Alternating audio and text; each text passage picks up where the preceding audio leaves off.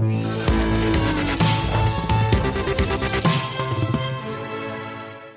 faut continuer d'acheter de l'or, ce n'est pas moi qui le dis, mais John Plassard, spécialiste en investissement chez Mirabeau. Bonjour John. Bonjour David. Bon, c'est pas un truc qui sort du chapeau, ça fait quasiment un an que vous êtes, vous n'êtes pas le seul à être haussier sur le métal précieux. 20% euh, de hausse depuis le début de l'année, 30% sur un an. On est à 1800 dollars l'once, un petit peu plus. Euh, il, y en a, il en a encore sous le pied, le métal précieux? Oui, tout à fait. D'abord, il faut rappeler qu'en 2011, on était à un niveau plus haut. Hein. On était à 1900 dollars l'once, donc on peut sans aucun problème aller jusqu'à 2000 dollars et ultimement 2200 dollars euh, l'année prochaine. Le premier, la première fois que j'ai fait ce call, c'était en juin 2019 euh, dans une étude et on était à 1300 dollars. Je pense qu'il y a les arguments pour aller plus haut encore sur ce métal. Oui, oui, oui, sauf que il y a un relatif, je trouve, consensus sur l'or désormais, qu'on n'a peut-être pas il y, a, il y, a, un an ou deux. Et on se dit quand il y a un consensus aussi sur un truc, en général, ça part de l'autre côté. Tout à fait, exactement. Mais si on regarde, euh, si vous regardez ce qu'on appelle le smart money, c'est-à-dire c'est quoi ça le smart money? Censés être des investisseurs professionnels, ils sont aujourd'hui assez short, donc ils sont assez vendeurs sur ce métal. Justement Pardon, je vous coupe, j'ai pas compris. Le smart money, c'est quoi?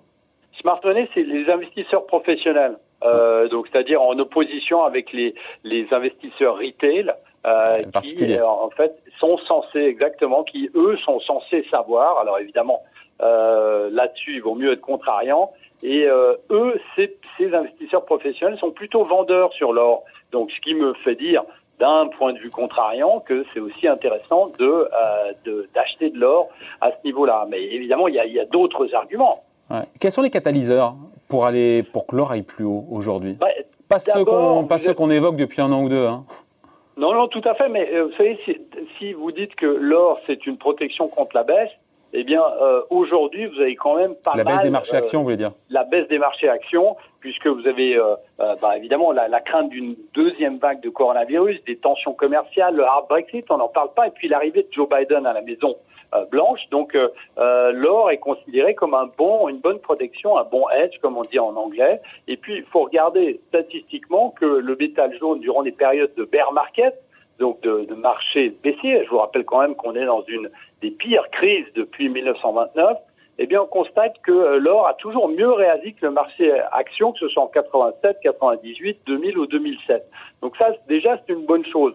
Après, euh, l'autre argument qui est vraiment aussi euh, très important, bah, c'est que l'or rapporte plus que les trésoreries. Bah, c'est pas vrai, l'or ça rapporte rien du tout, euh, John. Euh, ah, ceux qui sont en territoire négatif, vous voulez dire C'est les taux négatifs Tout à fait. Ah oui, pardon.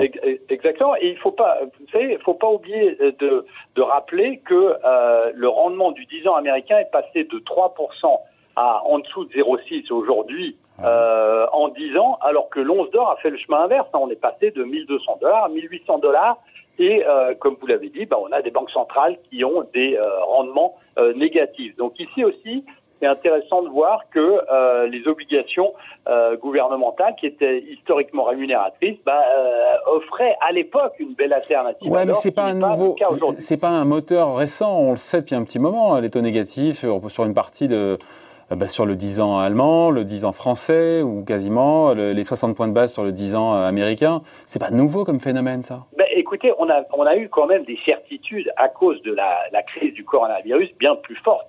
On était dans un, on était dans une thématique plutôt de, euh, de, de, de, se concentrer plutôt sur une potentielle hausse des taux d'intérêt, notamment aux États-Unis, plus qu'une baisse. Et on a vu que le coronavirus a changé totalement la donne. Et, je vous rappelle, David, que euh, c'est euh, à partir de février, donc c'est un fait euh, assez nouveau. Donc ça, c'est aussi un des arguments qui est qui est assez qui est assez intéressant. L'autre chose qui est aussi très intéressante à regarder, c'est que comme en 2008, eh bien, on constate que dès qu'il y a des assouplissements quantitatifs massifs qui sont faits de la part des banques centrales, eh bien, à chaque fois, euh, eh bien, vous avez l'or qui, euh, qui repart oui, à la je, non, je suis d'accord avec vous là-dessus, mais c'est, c'est pas largement intégré dans les cours. On a les montants des QE respectifs de la BCE, de la Fed, on sait où on va déjà, on les a ces infos. Euh, non, puisque on sait que on n'est pas, on n'a pas encore fini. Donc les. Ouais, mais le gros est là. Il y en aura sûrement encore, mais l'aspect le plus massif a, a, déjà été annoncé. On dit ça, mais en même temps, on ne sait pas. Vous avez raison. Euh, on est on est en train de on est en, en, train de notamment aux États-Unis de subir une des plus grandes crises comme vous le comme vous le savez David euh, qu'on n'a pas eu depuis 1929. On sait que le reste de l'année va être euh, très certainement extrêmement dommageable pour énormément d'entreprises qui devraient faire faillite aux États-Unis. Donc la banque centrale se doit d'être tout le temps là. Donc il faut plutôt parier sur une augmentation du bilan de la Fed si on parle des États-Unis, plutôt qu'une baisse du bilan de la Fed. Ah bah évidemment, à court terme, évidemment, bien sûr. On, a cette tendance qui est. Ensuite, euh, il y a une des choses qui est aussi assez intéressante, c'est que l'or est devenu un actif totalement classique. Souvenez que euh, on, à l'époque, euh, on disait simplement que l'or montait si le dollar baissait. Vrai, Et on a vu qu'en deuxième partie de 2019, l'or est quand même monté, alors que l'euro se raffermissait, euh, le dollar pardon se raffermissait face à l'euro, et donc son statut de valeur refuge est passé en deuxième plan et c'est plutôt euh, devenu un actif classique. Et je vous rappelle quand même que vous avez un nombre massif d'ETF et de produits pour jouer l'or qui a permis à, euh, aux investisseurs d'avoir beaucoup plus de liquidité s'ils voulaient acheter de l'or. Et à l'époque, on avait quand même un, un, écart entre l'achat et la vente qui était énorme. Si vous vouliez acheter de l'or aujourd'hui, vous l'achetez tout à fait comme une action classique. Ouais, euh, on finit par le, euh, dire les, les contre-arguments. J'entends tout ça, tous ces catalyseurs, tous ces moteurs qui peuvent pousser l'or plus haut. Si on devait se mettre dans l'autre sens, juste quels sont les, voilà, les arguments qui plaident pour que, voilà, pour que ça monte plus et que ça reste là où c'est aujourd'hui ou pas très loin, l'or? Bah, euh, bah, qu'on soit dans un redémarrage total de l'économie et qu'en fait on se dise que euh, la seule solution c'est vraiment d'aller dans les actions et notamment les actions cycliques euh, en Europe, aux États-Unis et qu'en fait l'or revienne en deuxième plan.